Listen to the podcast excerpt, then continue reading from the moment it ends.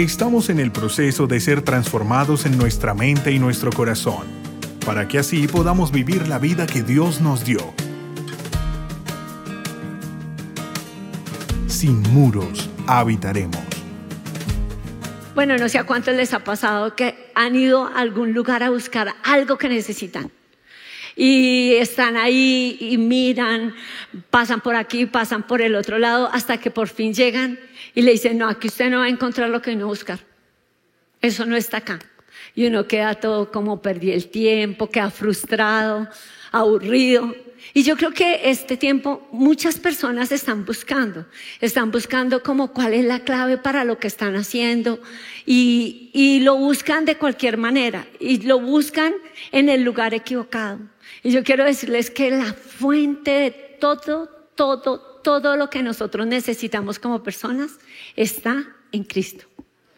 Él es el que puede suplir cualquier necesidad que tú tengas, la que sea, de una manera real, de una manera genuina, de una manera evidente. Es Él. Cualquier cosa, porque todas nuestras fuentes están en Él. Amén, todas. Entonces yo por eso hoy quiero hablarles de cómo nosotros a veces pasamos por esas necesidades y cómo Cristo ve esas necesidades. Y también, pues la segunda cosa que quiero es que veamos a Él, a ese Jesús como nuestro proveedor.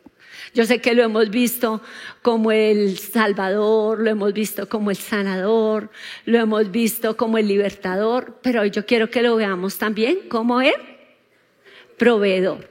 ¿Y qué tenemos que hacer para verlo de esa manera? Porque siempre hay algo que nos invita a hacer. Entonces yo quiero compartirles una palabra que está en Juan capítulo 2, versículos 7 al 9. Dice la palabra, Jesús le dijo a los sirvientes, llenen las tinajas con agua. Una vez que las tinajas estuvieron llenas, les dijo, ahora saquen un poco y llévenselo al maestro de ceremonias. Así que los sirvientes siguieron sus indicaciones.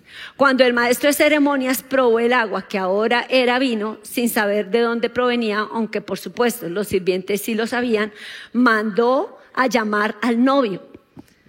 Un anfitrión siempre sirve el mejor vino primero, le dijo. Y una vez que todos han bebido bastante, comienza a ofrecer el vino más barato. Pero tú has guardado el mejor vino hasta ahora. Tremendo, ¿no? Entonces, ¿de qué habla aquí el, pasaje? Yo creo que algo que uno le gusta de Jesús, yo me acuerdo cuando yo vi la película que la llamaban El Jesús sonriente.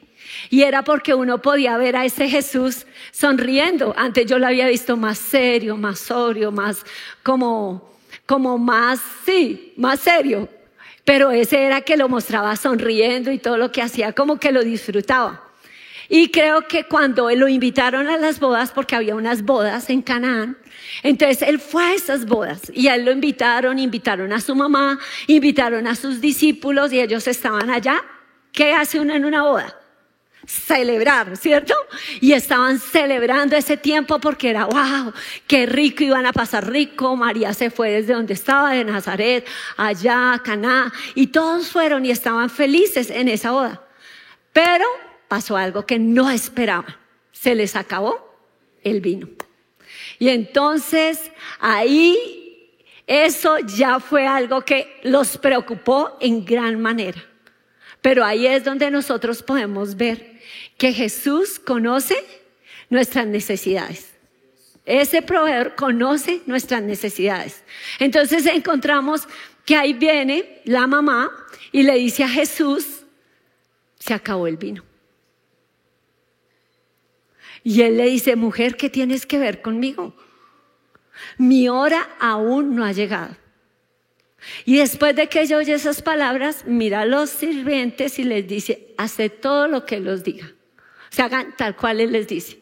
Simplemente el Señor se dio cuenta, ahora era muy consciente que había una carencia. Ahora, cuando uno habla de carencia, generalmente se refiere a algo a nivel económico, ¿sí o no? Cuando dice no hay carencia en esta familia es porque falta. Falta mercado, falta para pagar los servicios, falta para el arriendo, falta para la cuota del apartamento, lo que sea. Pero ahí, ¿qué era lo- la carencia? ¿De qué era?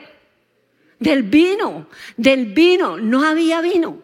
Y para ellos la falta del vino era todo un problema. Porque ellos son judíos y los judíos celebran con vino. Y celebran de manera que ellos honren a los que llegaron a esa boda. Y cuando no hay vino, ellos decían, vamos a quedar en vergüenza. O sea, delante de todos, ya no se va a hablar de, wow, esa boda tan hermosa, lo que estuvo, sino se acabó el vino. ¿Sí? Se acabó el vino, va a ser el parche, va a ser como lo que dañe y empañe todo. Todo lo bonito se va a dañar. Porque también, aparte de eso, pues los invitados no eran como que iban un día, sino que ellos celebraban toda la semana. No era como nosotros, un día y ya los novios se desaparecen. No, era toda la semana. Entonces ustedes calculen. Y si algo a ellos les preocupa es su hospitalidad. Uno ve en la Biblia que decían cuando venían personas a visitarlos, no, no te puedes quedar allá, quédate en mi casa. Si pasaba algo con los invitados, no, primero el invitado, porque para ellos, antes que aún sus hijos, que uno dice, wow. ¿Por qué? Porque para ellos, para su cultura, eso es como lo más sagrado. Es como, mejor dicho, si uno tuviera invitado al Señor. ¿Sí? Cualquier cosa pasa a un segundo plano. Y esa era la cultura de ellos. Entonces, yo pensaba, ¿cómo a veces Dios ve eso? Que hay cosas que el enemigo hace para traer a nuestra vida vergüenza porque algo nos falta, porque nos hace sentir que somos de otra categoría, que así nos tocó, que la familia en que nacimos fue así y que eso va a ser nuestra vida siempre. Que yo ya estoy enrolado en esto, que ya le embarré y que no puedo salir de eso, de eso, que ya la vergüenza la va a cargar de por vida. ¿Cuántos creen que es así? ¿Cierto que el enemigo ataca? Pero Dios no quiere que nos quedemos ahí, Él nos saca. Y dice que Él, cuando su rostro alumbra nuestro, nuestra cara, Él quita la vergüenza.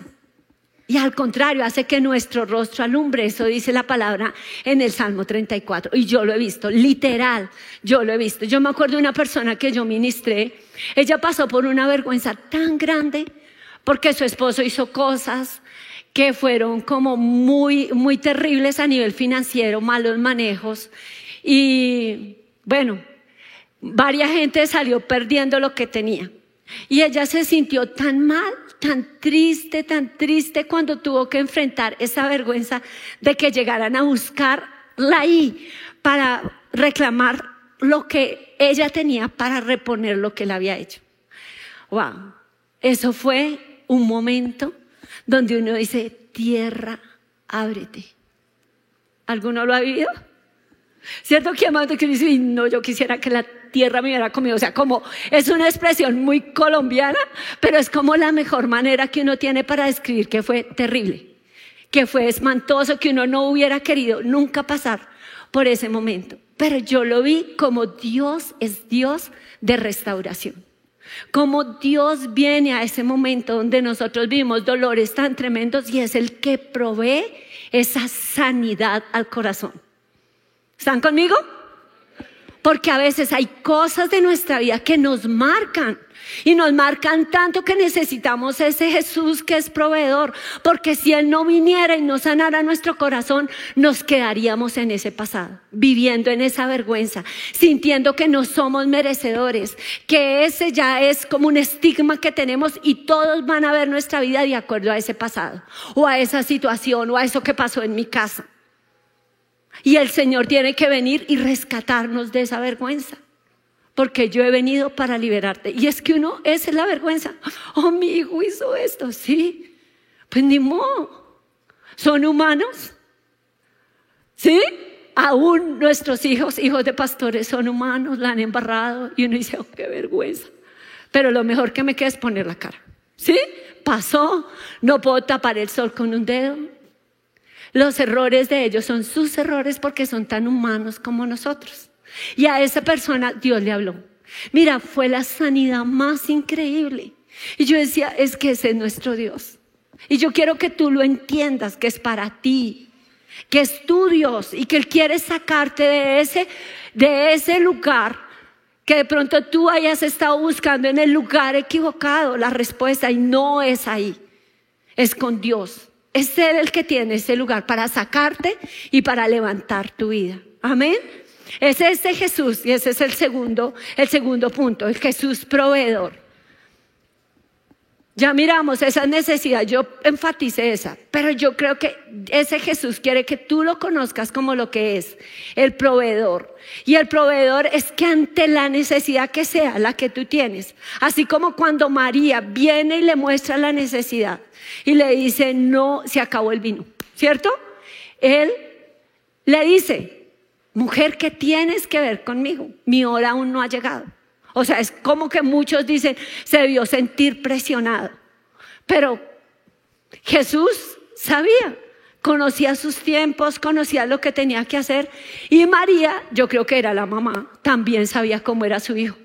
Y cuando le dice a todos, hagan como Él les diga, pues simplemente estaba diciendo, Él tiene el control. Podemos confiar lo que Él decida, solamente hagámosle caso. ¿Por qué? Porque ella confiaba en ese Jesús. Yo creo que lo había visto, lo había visto hacer tantas cosas. Eh, desde chiquito uno ve cómo son sus hijos, ¿cierto? Que este es el generoso, que este es el que pelea por la justicia, que este es cierto. Entonces ella lo había visto y sabría que este momento, que era él uno de los invitados, no iba a ser como, oh no, no está pasando nada. ¿Estamos? Entonces ella sabía todo eso y él vio la necesidad. Cuando ve la necesidad, es como que el Señor empieza a mirar la vergüenza que tendrían que vivir ellos. ¿Y qué sería esa semana posterior a la boda? ¿Usted se imagina? O sea, no era la vergüenza de la noche, sino aparte siete días. ¿Sí? Siete días recibiendo la visita y diciéndole qué pena, no nos preparamos bien, no planeamos bien, eh, no hicimos el presupuesto adecuado y bueno, invitamos más personas de las que podíamos, etcétera. Y el Señor era muy consciente de esa vergüenza y estaba poniéndose en los zapatos de ellos. Yo creo que algo que nos ayuda mucho a poder hacer algo por alguien es ponernos en los zapatos de esa persona. ¿Cuántos lo han hecho? Cuando uno busca esa empatía, cuando uno deja de pensar en uno y piensa en el otro y piensa qué sería lo que a esa persona le pasaría y qué podría hacer yo al respecto, ahí tu egoísmo queda a un lado. Porque ahí yo te digo, el Espíritu Santo empieza a hablarle a uno. ¿Cuánto les ha pasado? Allá los que están viendo dirán, sí. Y él empieza y como que no puede quedarse uno igual. O sea, tiene que hacerlo, tiene que decir, no, yo tuve que ir, yo tuve que visitar, yo tuve que hablar, yo tuve que mandarle a este mercado, yo tuve que hablar con fulanito. ¿Por qué? Porque Dios me mostró. Ahora yo le digo, eso lo hace él porque es su naturaleza, es su característica. Y él pensó, ¿qué será de ellos siete días pasando por esta situación? Entonces es cuando Jesús manda llamar a los sirvientes, a los que estaban allí en la boda. Por eso dice ahí que él llamó a los sirvientes y les dijo que llenaran las tinajas, que eran como cántaros de agua muy grandes, de 20 a 30 galones.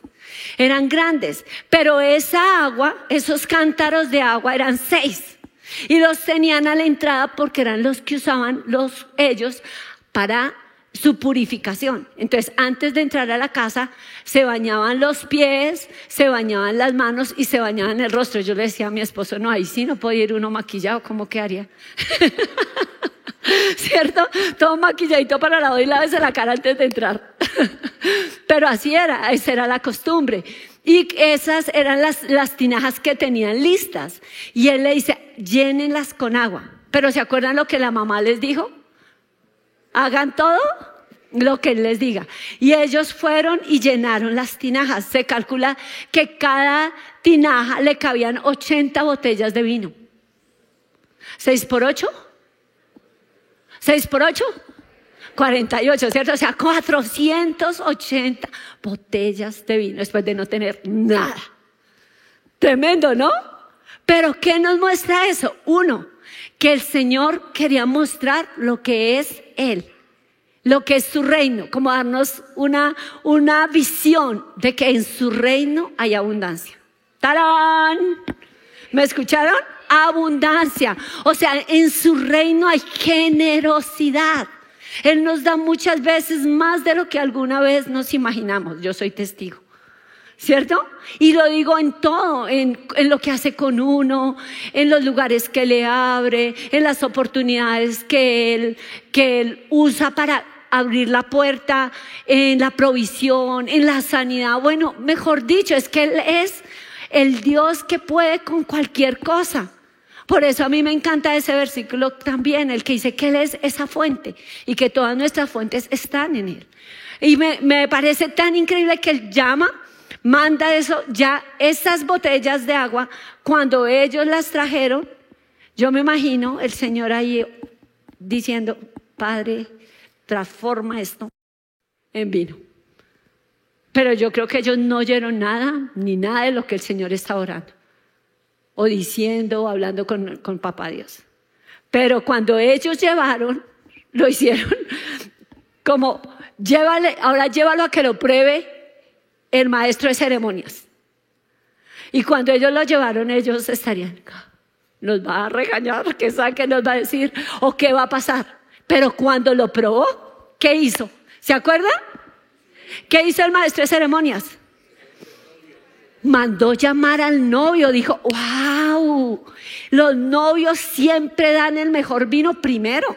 Y cuando ya la gente ha pasado y ya ha pasado las horas, ahí sí da el más barato. Pero este, tú has reservado el mejor vino hasta ahora. Wow. ¿Quién lo hizo? Nuestro Jesús. Él es el proveedor. Dile al que está a tu lado, Él es tu proveedor. Tú que estás conectado, al que tengas ahí cerquita, Él es tu proveedor. Jesús es tu proveedor, Él es la fuente. Y a mí me encanta porque a veces cuando uno habla de Jesús el proveedor, muchas veces uno piensa en Jesús, pero piensa en Jesús como el que va a suplir mis carencias. Pero es que nosotros tenemos carencias a todo nivel. ¿Estamos? a nivel emocional, a nivel familiar, a nivel sentimental, a nivel social, a nivel intelectual. O sea, en cada área nosotros necesitamos. Necesitamos de él, unas veces es esta la que necesitamos, otras veces es otra.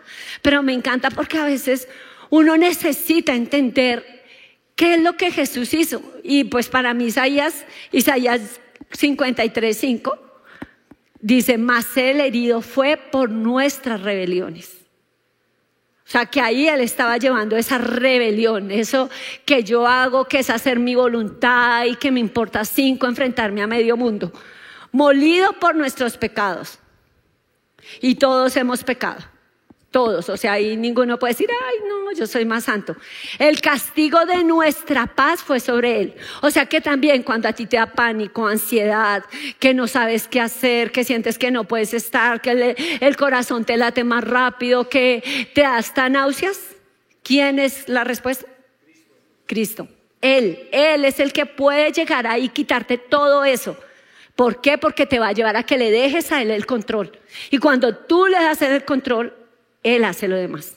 ¿Estamos? Él hace lo demás. Entonces me encanta eso porque es la paz que no del mundo. Nadie puede dar la paz que Él da.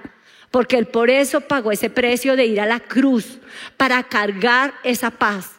Y dice, y por su llaga fuimos nosotros curados. O sea, trajo sanidad. Y yo creo que cuando uno está enfermo es terrible. Y yo creo todos nos hemos enfermado. Pero yo me acuerdo una noche que me enfermé y yo decía, ay Dios mío, horrible que esto yo nunca lo vuelva a pasar, Espíritu Santo. O sea, como que hay cuadros para uno que uno dice, ay Señor, que esto yo nunca lo vuelva a vivir. ¿Les ha pasado? Porque algo te ha pasado a ti que tú dices, ay no, no quiero. Y, le da, y te da como miedo. Sí, solo a mí. ¿Cierto? Entonces ahí es donde uno ve que también Jesús ve esa necesidad. O a veces el miedo mío es, wow, me voy a quedar soltero. Y es lo que más me han dicho este, este tiempo, evaluando el año, más de uno. Pastor, ¿y cuándo va a ser la reunión de solteros? Una vez solteros necesitamos, no conozco los solteros de la iglesia, no conozco las solteras. Y sí, porque a veces uno que sueña, sueña formar un hogar y más en Dios. Porque un hogar es bonito, un hogar es como esa plenitud. Entonces, lo que sea que yo tenga, Él está ahí para suplirlo y eso me encanta. Yo me acuerdo cuando nosotros empezamos el ministerio, teníamos cuatro meses de casados y cuando nos dijeron, bueno, ustedes van a quedar al frente del Ministerio de Jóvenes, nosotros, oh, ¿cómo lo vamos a hacer? No, no sabíamos nada. Uno solo había dirigido un grupo. Entonces me acuerdo que nos fuimos a orar como una semana con César y a buscar a Dios y como pedirle a Él que nos diera como esa palabra que nos daba la certeza de sí, eh, yo voy a estar con ustedes, sí, eh, los voy a respaldar. Y así fue. Él nos dio esa palabra que iba a estar con nosotros y ya, ahí fue como nuestra paz, como nuestra tranquilidad, como nuestra confianza. Entonces cuando teníamos algo que uno dice, oh Dios mío, ¿cómo soluciono esto? Tú, Señor, dame esa sabiduría y no la daba. Señor, no tenemos las finanzas, Señor, tú abre la puerta. Por favor, ¿cómo las conseguimos? No lo daba. Porque no teníamos nada, teníamos las ganas, pero no más. Y él, y él siempre suplía lo que fuera que necesitáramos, ayudar a alguien. Él estaba ahí. Y uno vio, vio día a día esa, esa bendición. Y ese Dios, ese Jesús, ese Señor que es nuestro proveedor en lo que sea que necesitamos. Aún aquello que uno siente, no lo sé hacer. Pero cuando uno lo busca a Él, Él lo capacita, Él le enseña y Él le da lo que necesita, porque Él es Dios de gracia. Dios de gracia. Y para mí la gracia no es porque yo me lo gané. Y eso a veces uno tiene que cambiar el chip. No, no es porque me lo gané, es porque Él le plació dármelo. Sí, porque a veces no tengo que hacer esto y esto y esto para que Dios me lo dé. No. Él me lo dio porque le plació, porque confía en Él, no porque yo hice nada. Y esa es la parte que Él quiere, que tú veas que Él es tu proveedor. En lo que sea que tú necesites, de la manera que tú necesites, Él va a estar. Va a estar para proveer la sanidad va a estar para proveer. ¿Por qué? Porque Él quiere hacerlo. Él se goza como un papá siendo malo, sabe dar buenas dádivas a sus hijos, cuanto más no Él. Ahora Jesús, Jesús sí lo dio todo en la cruz. ¿No es la mayor muestra de amor que puede tener? ¿No es la mayor muestra? ¿Ok? Y es para que nosotros entendamos que ahí llevó la enfermedad, llevó el dolor, llevó la aflicción, llevó nuestro pecado, todo. Y Él quiere darnos ahora esa libertad. Entonces, por eso, lo tercero, o sea, ya vimos que eh, Él conoce esa necesidad, ¿cierto? Y que Él es el proveedor. Y ahora, ¿qué, ¿qué, es la clave? Que sepamos qué hacer. O sea, ¿qué es lo que tenemos que hacer para conocerlo de esa manera en el área que la necesitemos? Eh, lo veamos así como la fuente en eso justo que necesitamos. Entonces hay algo que me gusta a mí, que que fue, eh, son tres cosas. Primero acudir, luego confiar y tercero obedecer. ¿Listo? ¿Cuáles son las tres cosas? Son las tres cosas que necesitamos para que Él haga. Acudir porque ¿qué hizo María? Acudió a Él. ¿Qué necesitamos hacer nosotros? Ir a Jesús. O sea, ir y decirle, Señor, aquí estoy. He sido un vil pecador, pero ya no quiero serlo más quiero estar contigo, quiero que estés conmigo, quiero que me ayudes, quiero que me limpies, quiero que me cambies. No lo merezco, no merezco todo lo que estoy pidiendo, pero sé que eres Dios de misericordia, Dios de compasión, Dios que puede lavar mi vida, limpiarla, hacerla nueva. Y empezamos de nuevo. Borrón y cuenta nueva. ¿Sí? Puedo ir y decirle, acudir a Él, te necesito. Después, cuando yo le digo eso, es soltarme en sus brazos, es creer en lo que Él me dice. Ahí es donde muchas veces Dios nos da una palabra, una promesa. Él nos recuerda algo que nos ha dicho. Él nos pone una convicción en el corazón. Él nos ilumina para que entendamos lo que Él quiere hacer. ¿Y qué quiere cuando Él nos habla eso? ¿Qué creen ustedes que Él quiere? Muy bien, pero ¿qué más? Hay algo que Él quiere que nosotros hagamos. Muy bien, que confiemos en Él. Y Él va a traer la provisión. Pero siempre el Señor pone que demos primero un paso nosotros que le demostramos que estamos confiando en Él. Y luego Él obra. Por ejemplo, los leprosos vinieron leprosos y él dijo, vayan y se presentan ante el sacerdote. Era algo que tenían que hacer. Tenían que moverse de donde estaban ir hasta allá. Iban leprosos, Pero cuando iban en el camino, el Señor los sanó. ¿Cuántos se volvieron a darle las gracias? Uno. De los diez, uno. ¿Ok? Confiaron. Cuando uno confía, uno da el paso. Entonces, cuando Dios me habla a mí y yo creo que Él me habló, yo le digo, puede venir alguien que te dice, eso no es de Dios. ¿Tú qué crees que Dios va a hacer eso contigo? No, Él no te va a abrir esa puerta en esa empresa. Y ganando el sueldo, nunca. Pero cuando Dios te da esa confianza, tú no ves lo que los demás ven. ¿Estamos? Tú ves al Dios y dices, ¿cómo lo va a hacer? Yo no sé, pero Él me dijo. ¿Sí? Él me dijo, y Él lo hace, y es increíble, Él te sorprende, porque te muestra cómo es Él de generoso. Y cómo Él hace todo excelente. Y es lo que hace que los demás digan, hola, pero ¿cómo lo hizo? El Dios en el cual yo creo lo hizo. ¿Estamos? Esa parte es tan clave que ustedes la tengan, que ustedes la vean, que ustedes sepan que es Dios. Confiar. Y la última, obedecer. Obedecer. ¿Qué hubiera pasado si los que tenían las tinajas no las hubieran llenado con el agua? No habían traído esa provisión para ellos ese día y quedar súper bien y aparte tener para sus invitados toda la semana. ¿Sí? No era que Dios dijo, wow, el Señor iba a, multiplicar ese vino porque los quería borrachos. No, no era ese el propósito, porque dice, no se embriaguéis en vino, con vino con lo cual, en lo cual hay disolución, sino antes sed llenos del Espíritu Santo. ¿Qué quería el Señor? Que pasaran rico, porque Él está en esos tiempos de celebración, pero lo hacemos sabiamente. No es pecado tomarse un vino, tomarse la botella ya, lo, lo deja así. ¿Sí? Entonces, esa es la gran diferencia, que nosotros tenemos que saber lo que Dios está hablándonos. Y obedecerle, obedecer es seguir instrucciones. ¿Qué es? Conforme lo que Él te dice, bueno, ahora haz esto, ahora haz esto, esto. A veces Él le dice, pon esta señal, da este paso, habla con esta persona, pasa esta hoja de vida aquí, eh, ve y hablas con esta persona y arreglas lo que hiciste. Y eso va a romper ese tropiezo que has tenido hasta acá. Pero obedecer es, yo lo puedo oír, pero lo que va a dar el resultado para que haya el cambio es obedecer. ¿Por qué? Porque tú lo puedes, puedes acudir a Él. Puedes decir que confías en Él, pero si no lo obedeces, le estás diciendo con tus hechos que es puro bla, bla, bla, bla. ¿Ok? Entonces es muy clave las tres cosas. ¿Cuáles son? Acudir, muy bien.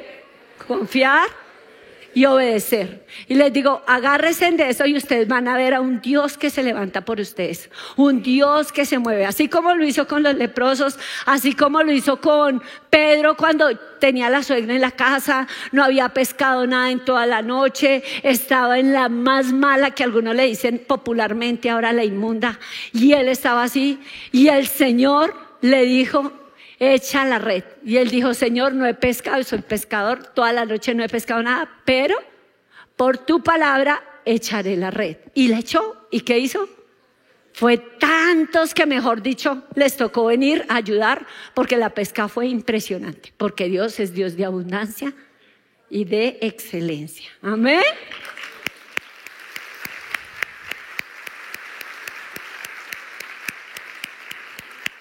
Entonces quiero que sepas que Dios conoce tu necesidad, la que sea.